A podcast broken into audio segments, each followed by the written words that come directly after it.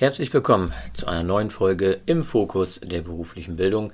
Mein Name ist Jens und in der heutigen Podcast-Folge geht es äh, wieder einmal um den AEFO-Kurs und heute haben wir eine weitere Ausbildungsmethode, die wir vorstellen wollen, und zwar die Projektmethode. Die Projektmethode ist äh, sozusagen mit das äh, komplexeste, was wir anbieten können als Ausbilder oder Ausbilderin mit unseren Azubis oder Weiterbildenden, weil wir hier eben ähm, einen sehr komplexen Sachverhalt in eine praxisnahe Situation bringen wollen.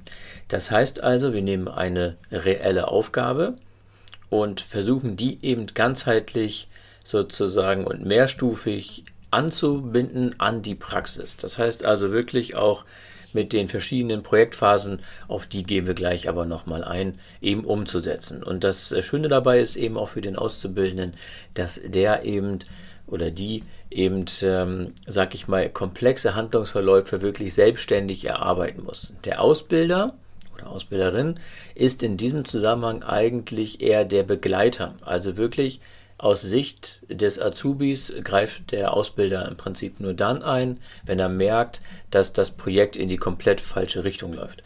Also immer wieder ein bisschen Hilfestellung geben und ein bisschen leiten. Nicht groß einwirken, leitend. Wenn dann dementsprechend Fragen sind, dann wird natürlich eben auch der, ich sag mal, der Ausbilder dann tätig und unterstützt dann die Auszubildenden bei der Umsetzung oder bei der Ausarbeitung der Projektmethode. Am Ende soll eben, und das ist ganz wichtig, eben auch ein gebrauchsfähiges Produkt oder Ergebnis am Ende bei rauskommen. Ja, also es ist nicht nur simulierend, sondern man soll wirklich versuchen, da eben auch an reellen Vorgaben, deswegen reell ganz wichtig, etwas auszuarbeiten. Also zum Beispiel die Azubis im dritten Lehrjahr, die dann irgendwo vielleicht in einem Bereich sind wie äh, Kunststofffertigung, sollen dann eben anhand eines reellen Auftrags sozusagen ähm, einmal diesen ganzen Durchlauf machen. Ne? Also ähnlich wie ähm, beim Lernauftrag, nur halt eben viel komplexer, weil dort eben ganz andere Aufgaben, ähm, sage ich mal, hinterlegt sind, die beim Lernauftrag nicht der Fall sind. Weil da macht ja die komplette Organisation im Vorhinein der Ausbilder und gibt die Aufgabe raus, was die machen sollen. Und der Lernauftrag ist eher was Kleines, sage ich mal, was weniger äh, Gesamteindruck braucht. Und im Bereich der Projektmethode, da ist es so, dass wir da wirklich eben auch ähm, übergreifend tätig sein müssen. Das heißt wirklich auch Kommunikation mit anderen Abteilungen, zum Beispiel Einkauf. Die Ware muss ja besorgt und eingekauft werden. Oder dann halt eben auch äh, zum Beispiel die ganze Buchhaltung mit Abrechnung, Rechnungserstellung mit dem Lager, um Material zu bekommen. Da muss natürlich auch ein Raum organisiert werden. All solche Sachen sind natürlich wichtig, dass die dann halt eben auch in diesem Projekt mit umgesetzt werden. Und dazu gehört eben dann auch, und das ist auch wichtig, dass man das vielleicht im Rahmen einer Gruppenarbeit macht, dass man das nicht jemanden alleine machen lässt, sondern dass man wirklich eben in Form einer Gruppenarbeit das durchführt. Warum? Jeder hat ja seine Stärken und Schwächen und im Team sollen sie ja arbeiten, was ja später auch relevant ist, vielleicht nach der Ausbildung, also Teamfähigkeit, äh, sage ich mal, entwickeln. Und dafür ist halt eben wichtig, dass man diese Projektmethode eben einsetzt. Also sehr komplexe Vorgänge, sehr komplexe Strukturen. Da nutze ich diese Methode, auch einen reellen Auftrag. Also wie schon gesagt, an dem Beispiel, da können wir uns heute ein bisschen festhalten. Wenn wir sagen, also die sollen ein Muster erstellen, ein gebrauchsfertiges Muster für einen Kunden, weil er vielleicht mal eine Kunststoffkiste benötigt und diese Kunststoffkiste soll dann eben äh, spezielle Vorgaben haben, wie zum Beispiel ein Logo drauf, äh, vielleicht gewisse Ausschnitte, wo man Griffe einarbeiten kann und das sollen die dann erarbeiten im Rahmen dieses Projektes. Und somit ähm, haben wir, wie bei jeder Projektphase auch, dann eben unsere, ich sag mal, vier Phasen, die wir da durchlaufen. Und das Wichtige ist, bevor man halt sozusagen in diese Phasen reingeht, ist natürlich, dass am Ende die Azubis eben in der Lage sind, so einen Vorgang selbstständig in der Form von einer Gruppenarbeit eben auch umzusetzen und dass sie auch wirklich über die Abteilung hinaus eben auch verstehen, wie die Zusammenhänge sind. Also wir bleiben nicht in unserem Fachbereich, sondern versuchen eben ganz bewusst auch darüber hinaus zu gehen. Ich wiederhole das nochmal, weil das ganz wichtig ist und damit auch eben funktioniert. Ich fasse jetzt auch noch mal eben kurz die Bedingungen für eine Projektaufgabe oder Projektmethode mal zusammen, damit man es ein bisschen kompakter hat, um das ein bisschen besser einordnen zu können. Also, wichtig ist, wie gerade schon gesagt, es muss komplex sein. Am Ende soll irgendwie ein gebrauchsfertiges Produkt, ein Muster, irgendetwas bei rauskommen, wo man dann eben auch sagen kann, das habe ich zum Beispiel erarbeitet. Wie gerade schon gesagt, vielleicht ein Kunststoffteil, ein Muster bauen oder vielleicht in der Werbeagentur, vielleicht ein Logo entwickeln oder ein Copyright Identity Verfahren entwickeln, solche Sachen. Ein hoher Anteil an Teilfertigkeiten müssen vorhanden sein, also es muss auch ein bisschen kleinschrittig sein. Und das darf nicht einfach nur zu komplex, zu groß werden mit großen Schritten, sondern auch wirklich Teilfertigkeiten. Also zum Beispiel Gespräch mit dem Kunden. Dann muss da drin stehen äh, auch die Meilensteinsituation. Dann vielleicht Entwicklung, Entwurf, äh, Produktion des Entwurfs, äh, Kontakt mit den einzelnen Fachbereichen, Unternehmen wie Lager, Buchhaltung, Vertrieb und all solche Punkte. Des Weiteren soll natürlich eben an den Wissen, was schon bereits erlangt worden ist, angeknüpft werden. Also auch darauf achten, welche Kenntnisse und Fertigkeiten wurden bereits erlernt und wissen auch schon die Teilnehmer an diesem Projekt. Und das ist wirklich wichtig, dass wir da nicht zu weit nach vorne springen. Klar, es soll ja reizend sein, soll nicht nur wiederholen, sondern auch neue Kenntnisse lernen. Aber auch da gilt wieder vom Leichten zum Schweren. Also den Einstieg möglichst motivierend machen, sodass sie nicht schon gleich bei der ersten Aufgabe quasi hängen bleiben. Dann ist wichtig natürlich auch bei einer Projektmethode möglichst viele Lernbereiche anzusprechen, also Kopf, ne, affektiv, kognitiv und psychomotorisch. Also irgendwo wieder dieses ganzheitliche Modell der vollständigen Handlung berücksichtigen, aber eben auch möglichst viele Sinne nutzen. Und je mehr Sinne ich nutzen muss, desto besser lerne ich letztendlich eben auch mit diesem Auftrag umzugehen. Also die typischen Grundlagen, ja, kognitiv, affektiv, psychomotorisch, also Hand, Kopf und Herz. Kann man sich nochmal gut merken. Dann natürlich, wie schon gesagt, darüber nachdenken, ob eine Gruppenarbeit durchaus interessant sein könnte und eben auch, das ist ganz, ganz wichtig, eben, dass man auch viel Freiraum für die Entwicklung eben der, für die Azubis bereitstellt, für die Teilnehmer. Also auch dieses Selbstständigkeitsdenken soll ja gefördert werden damit. Also auch wieder eine weitere Schlüsselkompetenz, dass man sagt, äh, selbstständiges Arbeiten ist da ja wirklich wichtig. Und dass sie auch lernen, Verantwortung daraus zu übernehmen. Das haben wir in der letzten Folge mal durchgesprochen im Rahmen der, des Lernauftrags, weil da geht es ja auch darum, die Schlüsselqualifikation eben auch zu fördern. Das heißt also unter anderem hier wieder Analysefähigkeiten, Kommunikationsfähigkeiten. Also alles das, was wir wirklich brauchen, um am Ende wirklich im Beruf erfolgreich zu sein. Ne? Kommunikation, alles das, was da im Prinzip reinspielt. Und deswegen müssen wir darauf achten, dass wir diese Bereiche auch wirklich intensiv ansprechen. Am Ende muss auch die Möglichkeit der Kontrolle da sein und am besten auch so gestalten, dass der Auszubildende oder die Gruppe äh, sich selber kontrollieren kann. Und das ist wirklich wichtig, dass die merken, okay, wenn ich jetzt etwas mache und an einen bestimmten Punkt komme, habe ich einen Meilenstein, wie man es aus dem Projektmanagement im Prinzip kennt. Und dann müssen Sie auch abgleichen können, bin ich auf dem richtigen Weg oder nicht.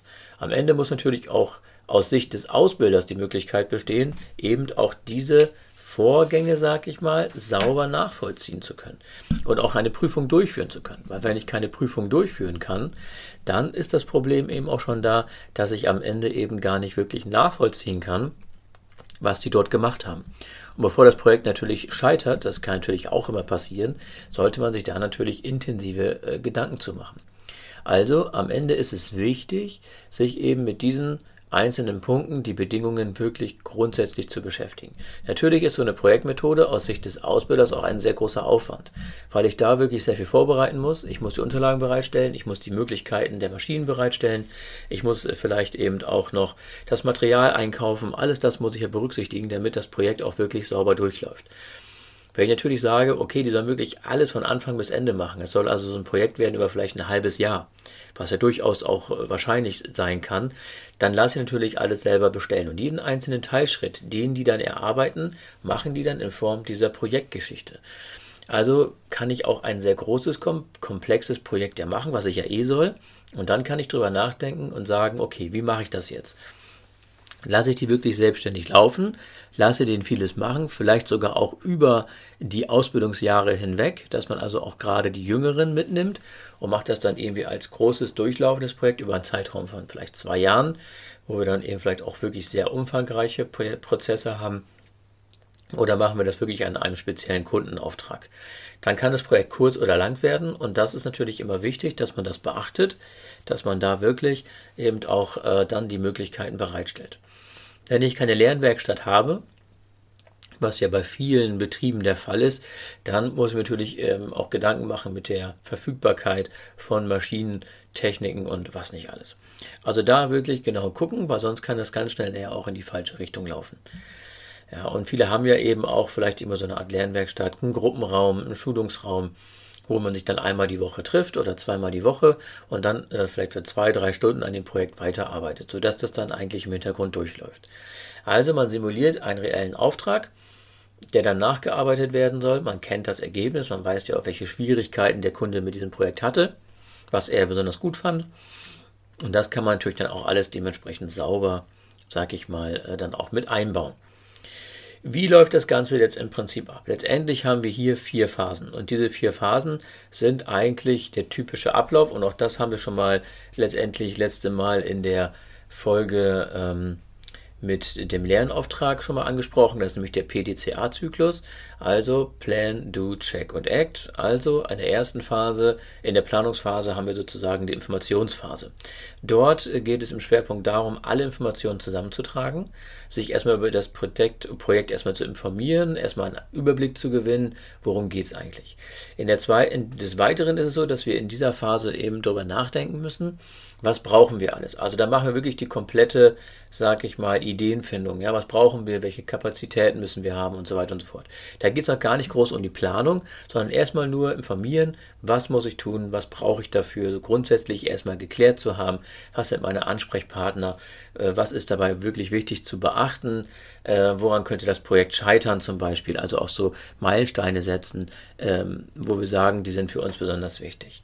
In der zweiten Phase, in der Planungsphase, da fangen wir wirklich konkret an zu planen. Da bauen wir dann wirklich auch vielleicht ein Gantt-Modell, also ein Balkendiagramm und machen daran wirklich eben saubere Schritte gehen wir da durch und überlegen uns eben auch wirklich in der Situation, was brauchen wir eigentlich. Also ein sozusagen Projektstrukturplan wird dort erstellt. Der Strukturplan hilft nämlich dabei, eine Übersicht zu behalten, was eigentlich alles ähm, gebraucht wird in einer komplett kompakten Übersicht. Dort muss man dann auch eben die Projekttage bewerten.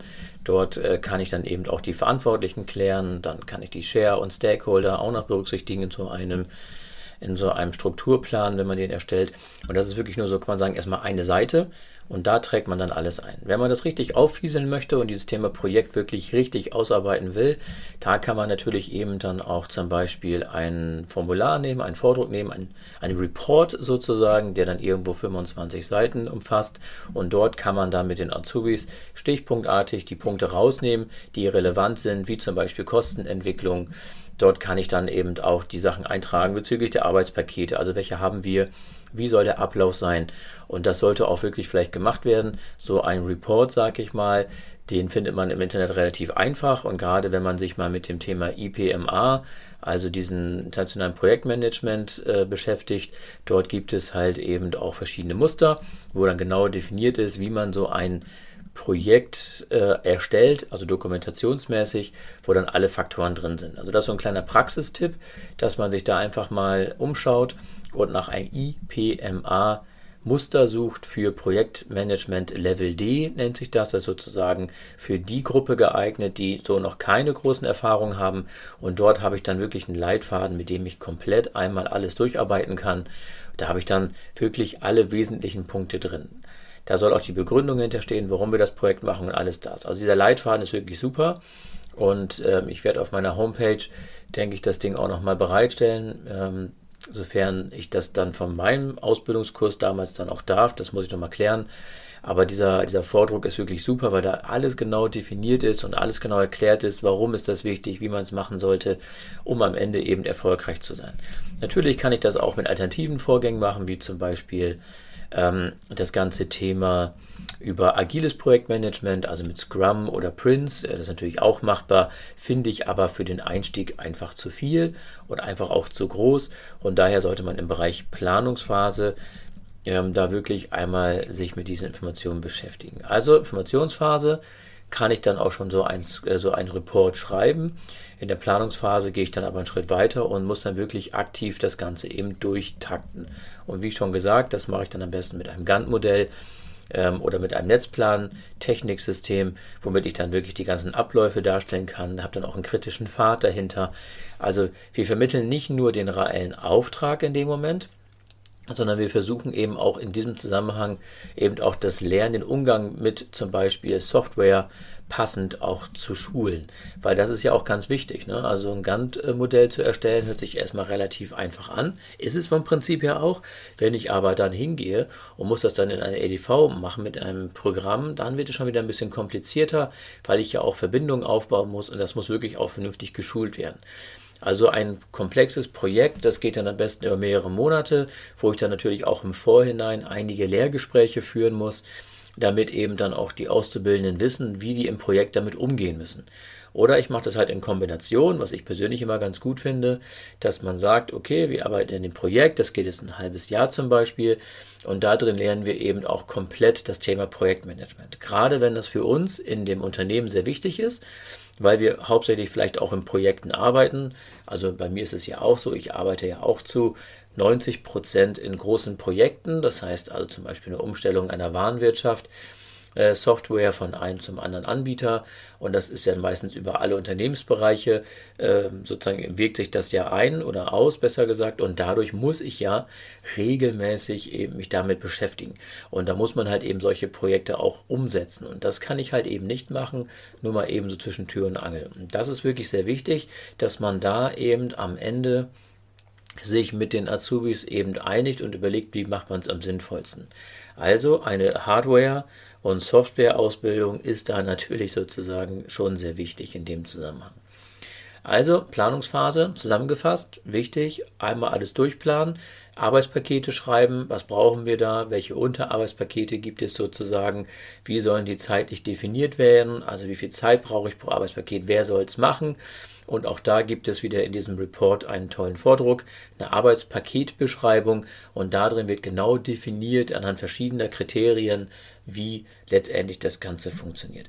Ich werde dazu auch nochmal eine separate Folge machen zu diesem Thema ähm, Projektstrukturplan, diesem Report und dann gehen wir die einzelnen Formulare mal durch. Ich werde das vielleicht auch als Video machen, weil das dann vielleicht ein Stück weit einfacher ist und werde das dann eben auf YouTube und eben auch hier im Podcast als einzelne Folge dann darstellen und man kann sich dann eben dazu auch das Formular quasi runterladen von der Homepage, sodass man das dann eben zusammen nutzen kann. Wenn wir die Planungsphase abgeschlossen haben, gehen wir durch die Durchführungsphase. Und da ist immer wieder wichtig, die einzelnen Arbeitspakete auch wirklich umzusetzen und dabei wirklich darauf zu achten, dass die zeitlichen Ein äh, Eingrenzungen auch wirklich passen. Und das ist wirklich wichtig, sich da vorher auch Gedanken zu machen, inwieweit ich meine Auszubildenden, Weiterbildenden überhaupt nutzen und einbinden kann. Weil die haben ja auch ihren Alltag. Ähm, und da muss man halt eben gucken, wie man das kombinieren kann. Wenn ich durch die Möglichkeit habe, die Auszubildenden komplett aus dem Alltag herauszulösen und sie wirklich nur auf dieses Projekt konzentrieren zu lassen, die nächsten Wochen und Monate, dann ist das natürlich eine super Sache.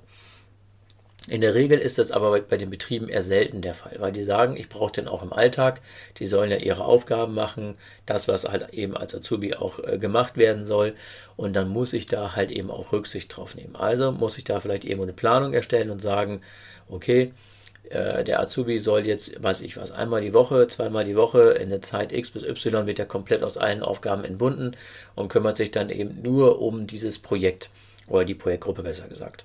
Das muss natürlich auch im Vorhinein geklärt werden und abgestimmt werden, damit es da eben nicht zu Problemen kommt mit anderen Abteilungen. Wenn die Durchführungsphase dann mit den Meilensteinen durchlaufen worden ist, dann gehen wir einen Schritt weiter und machen dann letztendlich die Auswertung. Und die Auswertung ist natürlich quasi das Ziel, also bei dem PDCA-Zyklus wäre das das A für ACT. Also ich ähm, habe dann nochmal Änderungen im System vorgenommen in der Kontrollbewertungsphase und fange vielleicht ein gewisses Aufgabenpaket von vorne nochmal an. Also springe ich dann wieder sozusagen von der Kontrollphase in die Planungsphase und fange an, dort nochmal das Ganze neu zu durchdenken. Und das ist auch wirklich besonders wichtig, dass wir das äh, auch berücksichtigen, weil sonst am Ende eben das Ganze wirklich böse nach hinten losgehen kann. Und man merkt auch ganz schnell, wenn das Projekt zu langatmig wird, wenn es vielleicht zu tiefgängig wird, dass dann irgendwann auch die Auszubildenden dann eben auch abschalten und dann eben auch keine Motivation mehr haben, daran weiterzuarbeiten. Also sollte man das schon so konstruktiv aufbauen, dass immer eine gute Mischung da ist, dass auch wirklich eine Motivation da ist dass die sagen, dass man da, dass die auch merken, man kommt gut voran. Und das sind wirklich ganz entscheidende Faktoren, die wir hier bei der Projektphase berücksichtigen müssen. Also zusammengefasst für die heutige Folge, weil wir kommen auch hier langsam wieder zum Ende. Es ist auf der einen Seite so, dass wir uns mit der Informationsphase intensiv beschäftigen müssen. Was brauche ich eigentlich alles dazu? Empfiehlt sich halt eben so ein Report nach IPMA Level D zu machen, weil da habe ich wirklich alles einmal drin. So ein Report zu erstellen kostet auch wohl Zeit. Das geht nicht mal eben so. Das äh, sage ich gleich, aber man kann ja auch eben ein paar Elemente ja auch rauslassen aus der Übungssituation heraus, wo man sagt, okay, die werden jetzt zu abstrakt, ähm, die können die Azubis gar nicht bewerten, wie zum Beispiel Kosten, Lohnkosten der Mitarbeiter, dann lässt man die einfach weg. In der Planungsphase geht es dann wirklich darum, eben sich einen Ablaufplan zu erstellen. Auch das ist ein Teil des Reports, den man um, äh, erstellen muss und dann kann man sich daran auch gut orientieren. Macht dann eben die Planung, versucht das ganze Material, was man braucht, ähm, heranzuschaffen oder die Möglichkeiten am, in einer Lernwerkstatt das Ganze zu organisieren. Im nächsten Schritt geht man dann in die Durchführungsphase und ähm, durchläuft dann halt die ersten Arbeitspakete und dann prüft man nachher nach jedem Arbeitspaket, passt das eigentlich von der Umsetzung her. Wenn das nicht passt, dann sollte man auf jeden Fall in der Lage sein, das Ganze dann nochmal wieder zugegen zu steuern und wir als Ausbilder sind in der Situation eigentlich nur der Begleiter oder der Berater besser gesagt und äh, greifen wirklich nur ein, wenn am Ende des Tages das Projekt voraussichtlich in die falsche Richtung läuft oder wirklich konkrete Fragen sind oder man merkt, dass die äh, Lerngruppe, die, ähm, die Gruppe nicht weiter vorankommt. Das eigentlich dazu. Also wie schon gesagt, ähm, ich werde dazu nochmal eine separate Folge machen zum Thema IPMA, weil ich finde schon, dass das sehr wichtig ist, ist auch sehr komplex. Ähm, sollte also dazu Fragen sein, wie man das im Betrieb richtig umsetzt, diese Methode, dann bitte einfach bei mir melden und äh, dann können wir gerne mal einen Termin vereinbaren und dann kann ich auch dazu nochmal genaueres erzählen, wenn man jetzt merkt, okay, das finde ich ganz spannend und ähm, das würde ich gerne in meinem Betrieb mal umsetzen wollen, dann einfach eben melden und dann können wir das mal gemeinsam ausarbeiten. Gut, in diesem Sinne gibt es auch zu dieser Folge dann wieder einen sogenannten Wissensupdate. Dort werden dann auch diese Punkte auch dementsprechend dargestellt und werden dort auch eben hinterlegt werden, sodass man dort auch nochmal nachlesen kann, diese einzelnen Punkte. Und da werde ich auch nochmal ganz gezielt zu dem Punkt Level D was schreiben, vielleicht auch eine Verlinkung mal reinsetzen, dass man weiß, wo man danach gucken muss bei Google, um was Passendes zu finden. Gut, in diesem Sinne kommen wir schon wieder zum Ende dieser heutigen Folge Nummer 45. Ich bin echt überrascht. 45 Folgen, Wahnsinn. Hätte ich nie gedacht, äh, als ich gestartet bin, dass wir auf diese, auf diese Menge kommen werden. Ich äh, freue mich auch immer wieder über das Feedback, was ich bekomme in den letzten Wochen und Monaten äh, zu meinem Podcast, zu dem AEFO Online-Kurs, weil einfach der, ich merke, dass es äh, Ihnen hilft oder dass es euch hilft bei der beim Lernen, auch gerade wenn man sich mit äh, dem Thema AEFO gerade neu beschäftigt oder eben auch als gestandener Ausbilder sich nochmal ein bisschen was äh, anhören möchte, um nochmal das Wissen auffrischen zu können, ist das immer eine gute Sache. Und deswegen freut es mich besonders, dass, dass so viele Hörer im Monat, mittlerweile sind wir an die 3000 Hörer im Monat, äh, sich das anhören. Und das freut mich natürlich besonders. Und ich hoffe auch, dass durch die neuen Folgen in den nächsten Wochen auch da die, die Rate der, der Zuhörer weiter steigt und auch bitte dahingehend immer weiter informieren, weiterleiten an die Kurse, an die Kollegen, die auch im Hörsaal sitzen, damit sie dann da auch nochmal erweitertes Wissen bekommen. Gut, in diesem Sinne wünsche ich noch einen schönen Tag und äh, wie zum Schluss ich mal so gerne sage, bleibt im Fokus der beruflichen Bildung und bis zum nächsten Mal. Thank you.